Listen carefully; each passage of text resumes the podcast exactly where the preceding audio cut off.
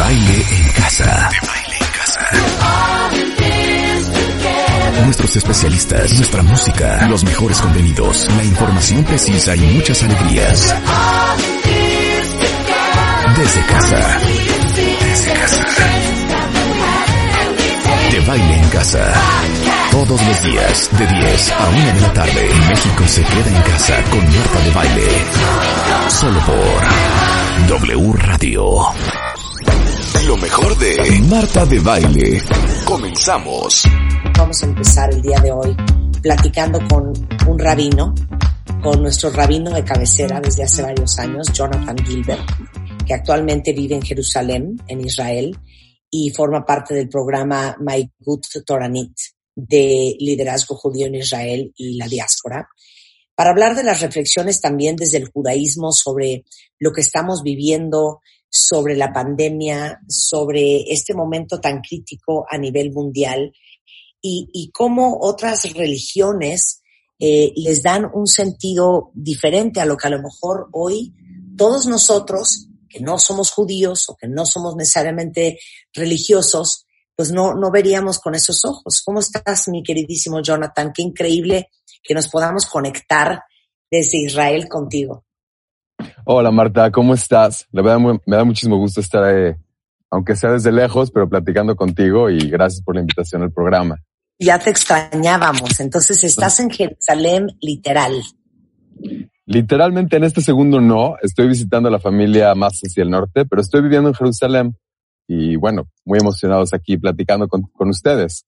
Sí, todos yo creo que estamos tratando de buscarle, eh, Jonathan, y por eso quería tener esta plática contigo, tratar de encontrarle sentido a todo lo que hemos vivido como humanidad los últimos, los últimos meses y tratar de encontrar un sentido más profundo, menos superficial a lo que nos está enseñando la vida y cuáles son los aprendizajes que nos podemos llevar todos, porque si no, todo lo que hemos pasado, toda la, crisis, la presión, el cambio de vida, eh, la incertidumbre, pues entonces no hubiera servido de absolutamente nada. Estoy completamente de acuerdo contigo y creo que, si hay algo en lo que podemos contribuir es en eso, en tratar de encontrar un poco de sentido, en tratar de generar las reflexiones correctas y que la cuestión no sea solamente un asunto de sufrimiento, sino que sea también una oportunidad de crecimiento, de mejora, de reforzamiento de, la vida en general. Entonces, si me permites, me encantaría compartir algunas de las reflexiones que yo y que la gente que está alrededor mío hemos tenido. Dice, si hay algún significado en la vida, entonces hay un significado también en el sufrimiento. Estoy, estoy completamente de acuerdo. Este, mira, estuve pensando y me gustaría empezar con una pequeña historia. Es una historia judía muy conocida, muy linda. Habla sobre dos rabinos. Uno de ellos se llamaba Rabbi Elimelech, el otro se llamaba Rabbi Zusha. Eran dos hermanos, dos hermanos que en algún momento de sus vidas decidieron que querían viajar por el mundo y lo hicieron vestidos de, de pordioseros, de gente que iba pidiendo de casa en casa, y lo hicieron para, para poderse conectar desde otro lugar con todas las personas que, que encontraban en su camino, etcétera. Y resulta que en la historia terminaron eh, juntándose con un grupo que no era tan, eh, tan deseable. Los terminaron eh, apresando. ¿sí? Los tomó la autoridad, se los llevaron al, se los llevaron a, la cárcel, ¿sí? Prisión preventiva. Entonces se los llevaron y los pusieron ahí. Y Rabbi Elimelech y Rabbi Zusha, que siempre estaban tratando de, encontrarle sentido a los, a los momentos más duros y más difíciles, pues se sentaron y empezaron a analizar. Y de repente uno de ellos, Rabbi Elimelech, se sintió muy afligido, se, se sintió que estaba mal y de repente empezaron a salir lágrimas de sus ojos. Su hermano se le acercó y le dijo, ¿qué te pasa, hermano? ¿Por qué te veo tan, tan triste? Dijo, hermano, estaba bien, de verdad, entendí que nos trajeron a la prisión, entendí que nos confundieron, entendí todo, pero mira lo que nos acaban de hacer. Y señaló hacia, hacia la esquina del, del este, de la celda en la que estaban. Y bueno, esto hace muchos años, obviamente, tenían un cubo donde los presos hacían sus necesidades. Sí, estaba el cubo con toda la, la suciedad de los presos. Le dijo, hermano mío, está a punto de ser el horario del rezo y según la ley judía no podemos hacer, eh, no podemos rezar en un cuarto en el que está este tipo de cosas sucias, vamos a perder nuestra oportunidad de rezar. Entonces el hermano le dijo, te equivocas, el mismo Dios que quiso que recemos es el mismo Dios que quiere en este momento que no rezamos, que quiere que simplemente estemos aquí y que no hagamos nada. Entonces cuenta la historia que su hermano entendió el mensaje, se dio cuenta que esa era en ese momento la voluntad de, del Todopoderoso y se alegró enormemente de la, de la lección. Y se pusieron a bailar. Los dos hermanos se pusieron a bailar y empezaron a bailar y de repente uno de los guardias que vio que este par de locos empezaron a festejar en la celda, se acercó y dijo, ¿qué hacen estos dos? ¿Por qué están estos dos judíos tan eh, alegres y bailando? Y uno de los prisioneros que estaban ahí también dijo, no sé, la verdad no entiendo muy bien, pero algo pasó con el cubo de la suciedad y algo les, eh, les dio mucho gusto del cubo, de la cubeta. Entonces dijo el guardia, dice, si están tan contentos por esta cubeta, quítenles las cubetas, sí, que no tengan el privilegio de tener una cubeta en la celda. Y se llevó el se llevó el guardia la cubeta, dándoles también la oportunidad de poder, eh, de poder rezar. Y la historia creo que es muy significativa desde muchas interpretaciones. No sé cuál sea tu, tu interpretación, pero al menos una con la que me gustaría comenzar es simplemente nosotros asumimos que las cosas son como son y así tienen que ser. Si nosotros asumimos en el caso de estos rabinos que uno tiene que tener la oportunidad de rezar. Y dice, ¿cómo? Es exactamente lo más, eh, lo más noble, lo más espiritual y de repente te aparece en tu celda, te aparece una cubeta de desechos y te dice no, todo lo que tenías planeado, todo lo que tenías pensado, todos tus planes, todos tus, eh, todas tus certidumbres valen exactamente lo que está adentro de esa cubeta. Entonces, yo comienzo esta pequeña reflexión por eh, abrazar esa nueva apertura a la incertidumbre. Si bien no es cómoda y si bien no, no la estamos disfrutando ninguno de nosotros, pero tenemos que tener la alegría que tuvieron los hermanos Rabbi Elimelech y Rabbi Zusha de decir, hay un, hay un cambio de voluntad del Todopoderoso y tenemos que saber leer cuál es el mensaje detrás de todo esto. No podemos quedándonos solamente en eh, rumiar que no está bien y que no estamos contentos y que no nos gusta, sino que tenemos que ver que también así se puede y también así se van a, se van a lograr hacer cosas importantes. También yo creo algo que hemos repetido muchísimo en el programa y de lo cual siempre he dicho que soy fiel creyente, que todo lo que pasa es perfecto y es exactamente como tiene que pasar, porque es exactamente lo que tienes que estar viviendo para un propósito mayor, para una lección más profunda. Y creo que la resistencia que de repente tenemos a la incertidumbre, la resistencia a no poder tener control, la resistencia que tenemos a cuando las cosas no suceden como quisiéramos que fueran, eh, porque a lo mejor ahorita quisiéramos que ya abrieran los restaurantes, quisiéramos ya poder viajar, quisiéramos ya poder regresar a los trabajos, quisiéramos ya poder tomar decisiones para hacia fin de año, ya quisiéramos que las cosas fueran diferentes, sin apreciar que de verdad yo lo vivo así todo pasa como tiene que pasar y todo es perfecto para lo que tienes que estar viviendo. Eh, mira, me encanta lo que dices. Creo que parafraseaste de alguna manera uno de los grandes rabinos de la historia, de la historia judía que se llamó Rabiliau, conocido como el genio de Vilna. Y el genio de Vilna, el, Gaón de Vilna, eh, dice que la, la fe, eh, a diferencia de lo que mucha gente cree, no es que todo va a salir bien como yo creo sino que Dios está detrás de todo aquello que está sucediendo y que probablemente no voy a ver cuál es la, cuál es la imagen completa, al menos no en el corto plazo. Y que no obstante, eso no anula el concepto de fe. Sí, el concepto de fe, incluso la traducción hebrea es muy linda. Viene de la palabra emuná. Emuná tiene más que ver con, con lealtad. Quiere decir, yo no entiendo, sí no entiendo exactamente cuál es el concepto de lo que está pasando, pero confío confío que es por algo bueno, similar al niñito que no entiende bien por qué lo están picando, pero sabe que su papá le da una vacuna porque es algo bueno. Y creo que tenemos que ser pacientes, tenemos que saber que claramente la estamos pasando mal, lo repito y no tengo que decírselo a nadie, la gente está teniendo problemas económicos, está teniendo problemas de salud, estamos teniendo miedo, es una de las peores, eh, de las peores eh, pandemias que pueden existir. Y no obstante, tenemos que fortalecer eso mismo que estabas mencionando hace unos minutos. Y, yo creo que también algo, algo que dices en tu texto es que el sufrimiento termina en el momento en que encuentras un significado. Y por ponerle una palabra a lo que estamos escuchando, no sé si sufrimiento es la palabra correcta para lo que estamos viviendo, pero esta, digamos, esta incomodidad, yo creo que se acaba cuando encuentras un significado. Y evidentemente la, la, la gran preocupación de todos es cuándo se va a terminar y, y, y, cómo va a ser y cómo voy a estar y cómo voy a reconstruir.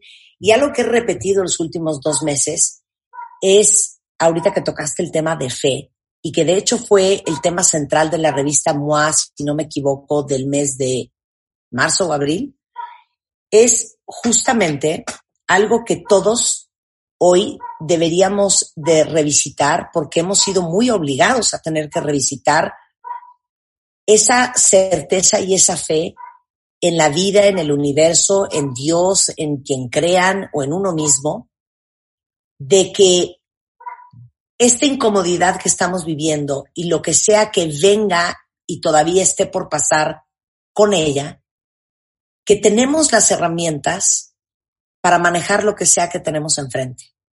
Y de repente tenemos muy poca fe en la humanidad o muy poca fe en nosotros mismos y de repente te da muchísima angustia porque tiendes más a sentirte incapaz que a sentirte capaz de manejar lo que sea que tienes enfrente. Sea un, recorte en tu compañía, sea cerrar tu compañía, sea mantener a flote tu compañía, sea la economía personal de tu familia, de tu casa, sacar a tus hijos adelante, las colegiaturas, el dinero, y sentimos que nos ahogamos en este mar de problemas eh, sobre, el cual, sobre los cuales sentimos que no tenemos control, olvidándosenos, eh, y lo comentaba ayer, que si hace, les decía yo, Jonathan, si hace 100 días te hubieran dicho, eh, o hace seis meses, que ibas a estar 110 días encerrado en tu casa. Que no ibas a sido absolutamente increíble, increíble. Hubieras dicho, ¿de qué me estás hablando? Esto es, esto, esto yo, esto yo no lo voy a poder vivir. No, ha sido una, lección de humildad de, Claro. Tremenda, tremenda. O sea, todos los que creíamos que Ciento días, claro, y ciento días después nos damos cuenta que sí hemos podido, que aquí estamos, que dentro de todo estamos bien pensando en lo que es importante. Pero regresando al tema que te quería decir, el no perder la fe de que la incomodidad que tienes enfrente y la que falta por venir tú, aunque hoy no lo sepas, tienes las herramientas para manejar lo que sea que eso sea. Estoy totalmente de acuerdo. Este, me encanta tu reflexión. Hay una, hay un, eh, hay un, una enseñanza sobre Abraham, Abraham el patriarca, el gran padre, en realidad todas las religiones monoteístas. Y cuentan nuestros sabios que Abraham fue el hombre más probado de toda la historia. Sí, Abraham, Abraham tuvo diez pruebas, una más difícil que la otra, la, más difícil de todas ellas claramente es el eh, aparente sacrificio de su hijo Isaac. Y hay muchas preguntas al respecto. La primera de ellas es ¿para qué? Sí, pobre, pobre Abraham, ¿por qué tanto lo probaba? ¿Por qué tanto estarle continuamente haciendo la vida difícil? Era un buen hombre. ¿Por qué tenía Dios que estarle probando y haciendo y mandándole eh, constantes eh, dificultades? La muerte de su esposa en circunstancias muy poco, muy poco envidiables y eh, siendo expulsado de su tierra, etcétera, etcétera. Y una de las, una de las, eh, de los comentarios más lindos que yo he escuchado es el siguiente.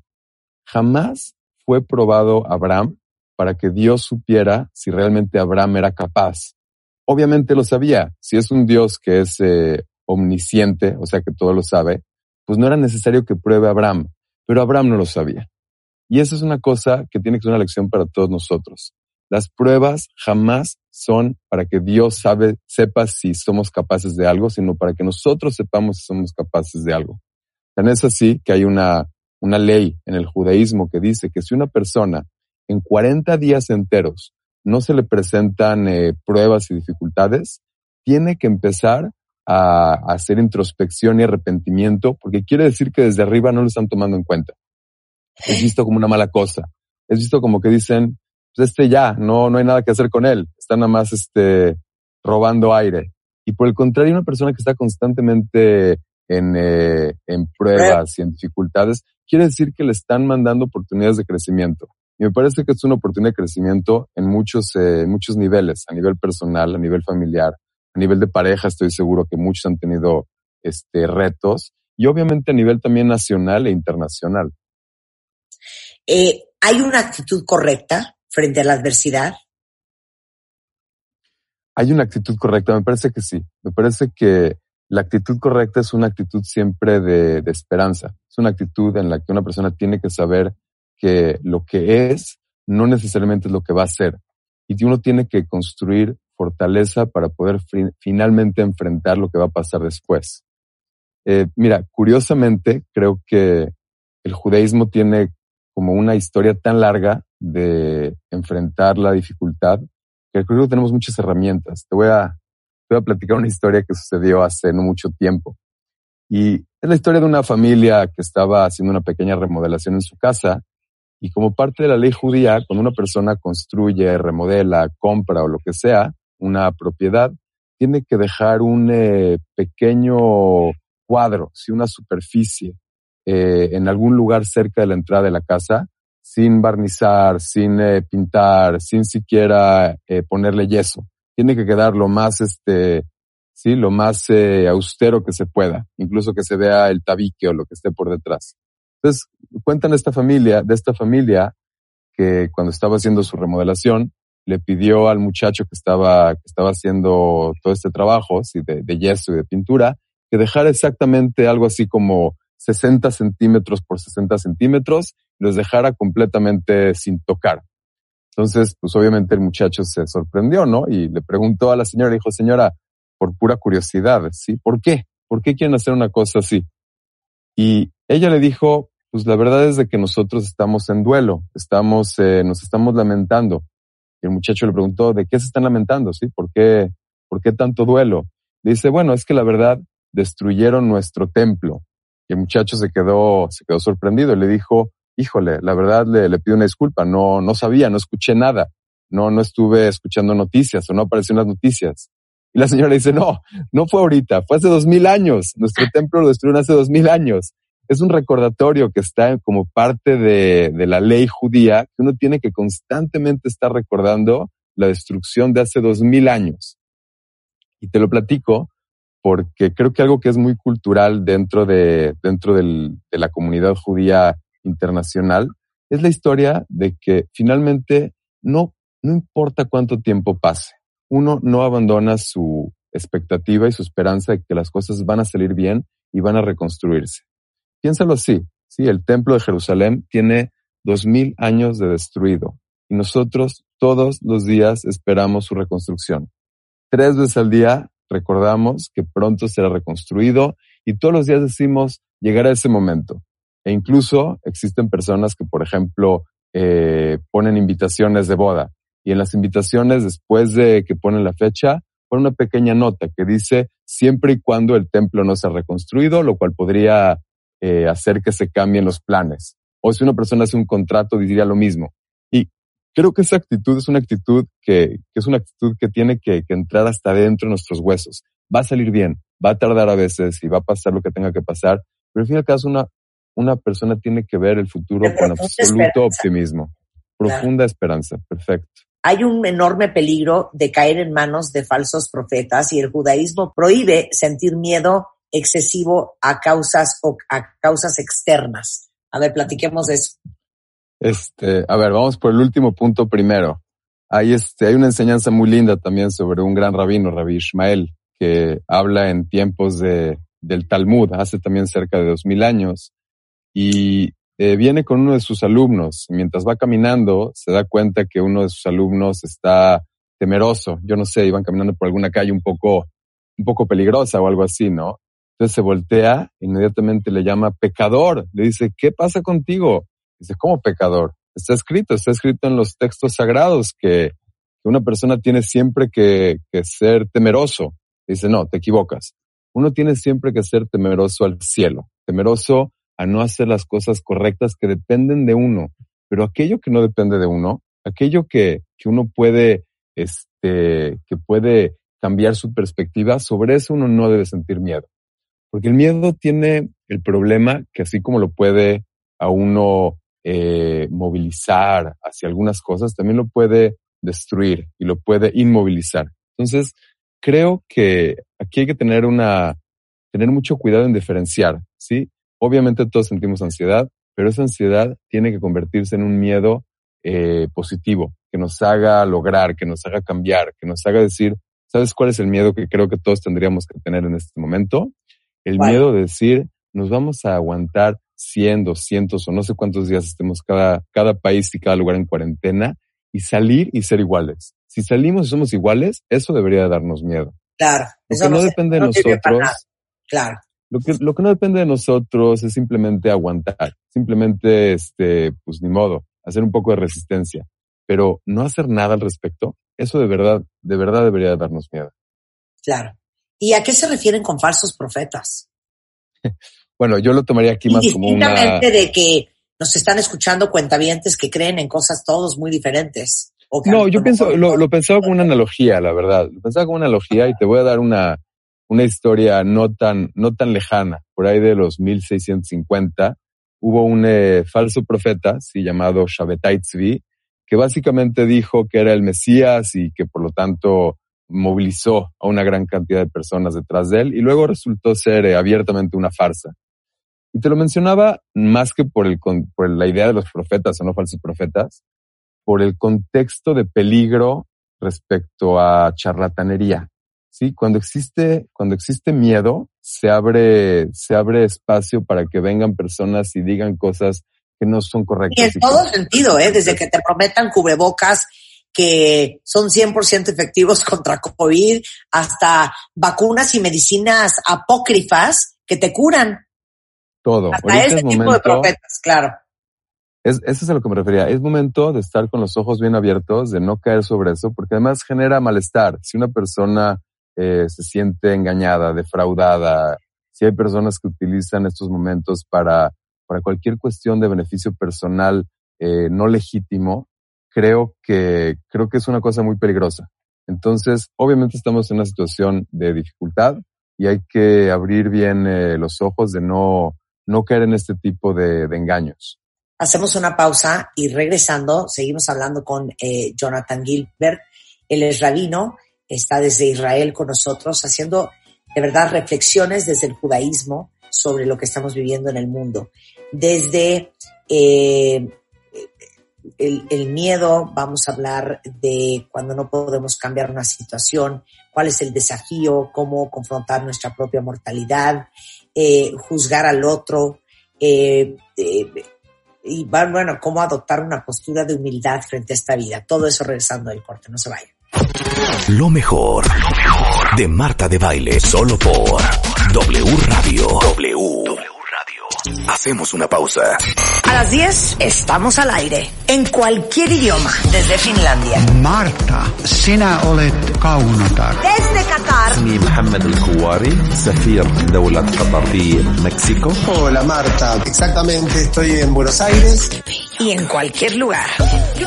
California. I love to see you translated. Hola Marta, estoy en Barcelona. Porque para aprender no hay distancias. Very good Martha. Greetings from New York City. W Radio. Coast Global. Marta de Baile W.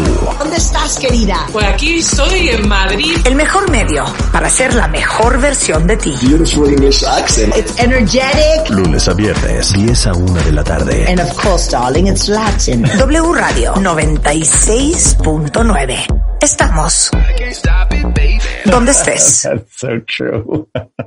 Escuchas lo mejor de Marta de Baile solo por W Radio. Estamos de vuelta. Estamos hablando con el rabino Jonathan Gilbert.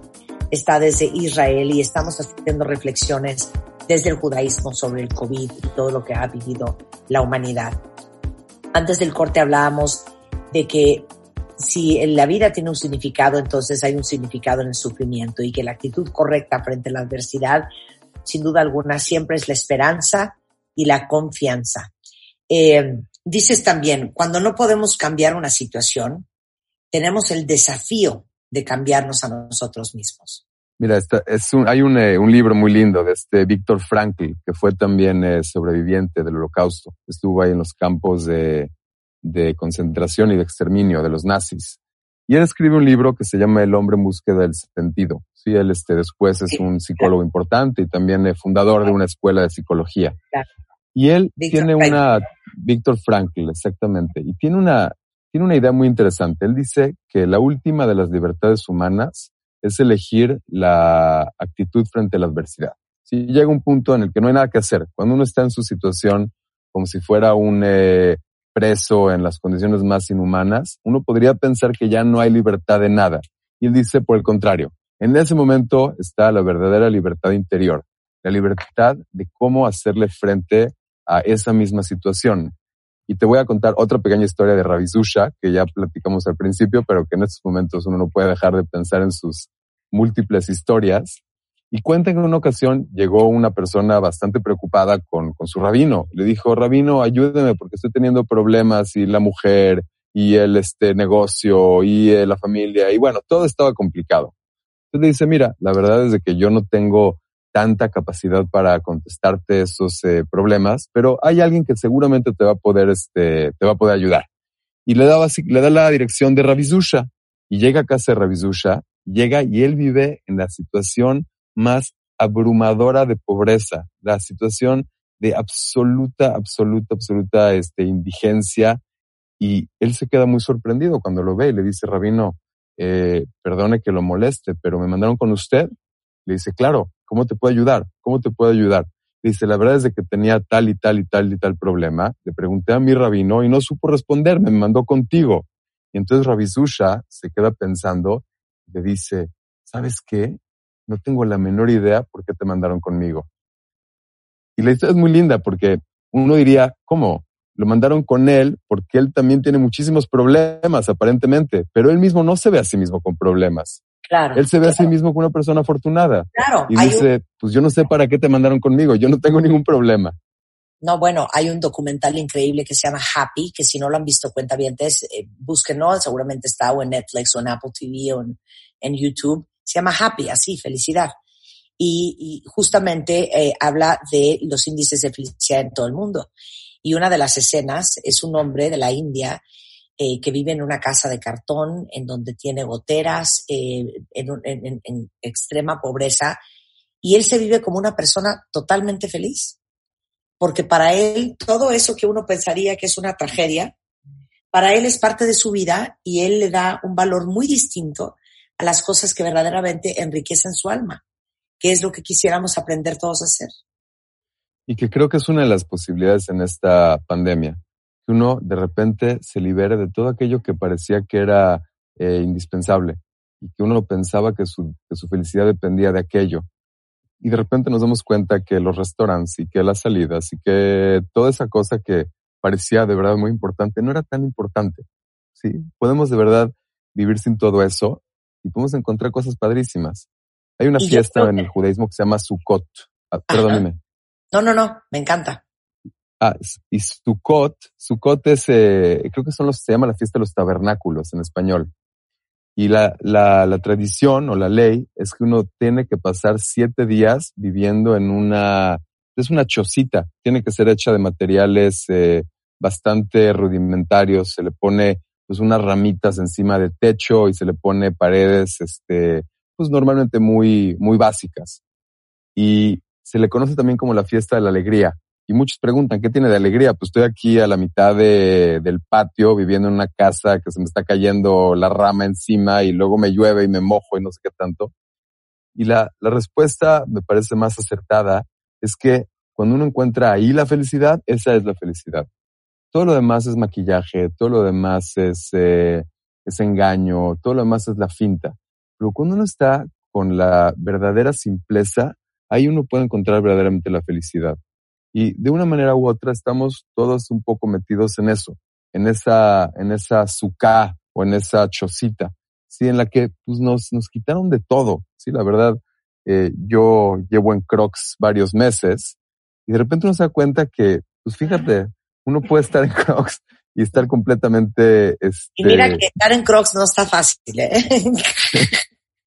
no, pero te das cuenta de cuánta, cuánta cosa innecesaria uno tiene, ¿no? Y uno cree que... Yo creo que otro de los puntos que tocabas es, es darte cuenta cuando, cuando te cae el 20 de tu propia mortalidad y de la gran preocupación que todos tenemos de estar contagiados y de que eso resulte en un cuadro complicado y que eso nos lleve a nuestra propia muerte, que te das cuenta, como lo dices tú aquí, si vives en la vanidad de vanidades. Y creo que esto también ha sido un, un gran momento para que todos reflexionemos, como decías, qué es verdaderamente importante en la vida. Y uno cree que no va a poder vivir sin viajar y que no va a poder vivir sin ir a restaurantes y que tampoco puedes vivir sin ver a toda la gente que conoces y tampoco puedes vivir y te das cuenta que gran parte de todo eso que vivíamos y que todo eso que hacíamos resulta que en la hora final no es tan relevante y no es tan importante para nuestra felicidad. De hecho, eh, se los comparto algo muy personal que le compartí en el corte a Jonathan. Eh, la gente que es pública tendemos a vivir la vida para afuera y estamos siempre muy diluidos. Y le decía yo a Jonathan que hasta cierto punto yo no quisiera que se acabara la cuarentena porque me siento muy recogida y creo que eso es lo que le ha pasado a mucha gente que vive vidas muy, muy complejas, muy complicadas, muy ocupadas y que no paran las 24 horas del día y que han sido grandes momentos de recogimiento, porque al final te das cuenta que la felicidad y la tranquilidad viene desde adentro y no se encuentra afuera. Completamente, completamente. Mira, hace rato que citabas a la vanidad de vanidades, sí, el, el mismo rey Salomón en otro proverbio dice que es mejor ir a una casa de duelo que una casa de alegría, una fiesta. Y creo que uno se da cuenta de eso, ¿no? Dice, bueno, qué, qué pesimista, ¿no? Porque, ¿qué tiene de bueno de una casa de duelo? Y la, la, respuesta es que en una casa de duelo uno se enfrenta a ese tipo de cosas. Uno se da cuenta que, pues que todos somos mortales y que todos tenemos, eh, pues un, un fin eh, idéntico y que más vale ponerse las pilas. Uno tiene que, que saber que es una cosa buena, saber que uno tiene el tiempo contado y todos lo tenemos. Pensamos que es muy largo, eh, a veces tenemos razón, espero que tengamos razón, a veces no, pero de repente se nos olvida, se nos olvida que todo se acaba y que uno está aquí en esta vida y tiene un cierto tiempo y tiene que sacarle todo el jugo posible. No quiero que se nos acabe el tiempo sin que hables de la humildad. Y creo que una de las grandes lecciones que ha tenido el ser humano es una gran dosis de humildad, de darnos cuenta, como decía un lindísimo anuncio del World Wild Fund, que decía que la madre naturaleza no nos necesita a nosotros, nosotros la necesitamos a ella y que este mundo no nos necesita a los seres humanos, que nosotros necesitamos a este mundo. Y cómo nos puso un alto eh, en seco a todos y que sería un desperdicio después de esta conversación no tomarse la oportunidad para reflexionar lo que cada uno de ustedes reflexiona sobre lo que hemos vivido. Entonces cerremos esta conversación, Jonathan, hablando de la humildad. ¿Sabes qué? Me gusta lo que dices y lo voy a complementar entonces. Iba a empezar por lo que tú dijiste, pero ya lo dijiste muy bien. Hay otra parte que es eh, nuestra visión hacia el otro. Eh, recuerdo que normalmente uno piensa en el trabajo calificado de las personas y uno a veces escucha términos como actividades esenciales, actividades no esenciales. Y es una reflexión personal en cuestión de humildad. De repente, al menos aquí en Israel, los, uno de los grandes, eh, de los grandes héroes con los que hemos tenido que, con los que hemos eh, aprendido a convivir son con los cajeros de las, de los súperes y con los repartidores de los eh, diferentes bienes y servicios, etcétera. Y de repente uno se queda pensando, fíjate cómo eh, uno cree que es eh, indispensable y resulta que quien uno pensaba que no era tan indispensable es mucho más importante que uno mismo. Y creo que esto nos ha enseñado en todas las áreas. Nos ha enseñado que todos somos importantes y que no obstante, como seres humanos tenemos pues, eso que tú mencionabas, ¿no? Que reinsertarnos desde una, una parte mucho más, eh, mucho más humilde, sabiendo que, que el universo es mucho más grande que nosotros, que el Todopoderoso es mucho más grande que nosotros y que tenemos, eh, tenemos que tener esa, esa reflexión bien, bien internalizada. Me encanta me da mucha felicidad eh, pensar que una conversación como esta que acabamos de tener en Radio Nacional y en todas las plataformas eh, le llegue al corazón a alguien allá afuera. Y acabamos de recibir un mensaje en mi WhatsApp de un querido amigo que trabaja muchísimo con nosotros cuando hacemos locuritas y producciones, que me escribe, Marta querida, acabo de salir del hospital donde pasé 12 días a causa del COVID-19. Agradezco mucho la plática de hoy, tus palabras y las del rabino. Abrazos a todos.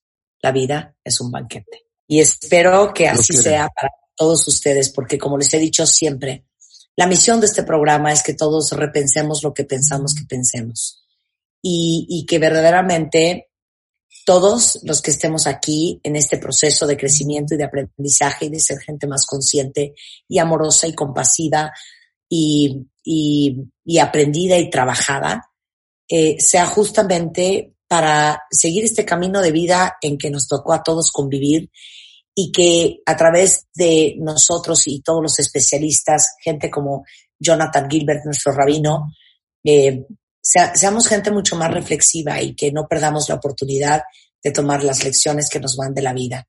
A veces muy fuertes, a veces no tanto, pero todas igual de importantes. Jonathan, te mando un gran beso. Hasta Israel. Igualmente, muchísimas gracias. Y bueno, para todos los que nos escuchan, de verdad, súper importante tenemos que disfrutar, tenemos que disfrutar incluso en los momentos difíciles y de preocupación y de lo que sea.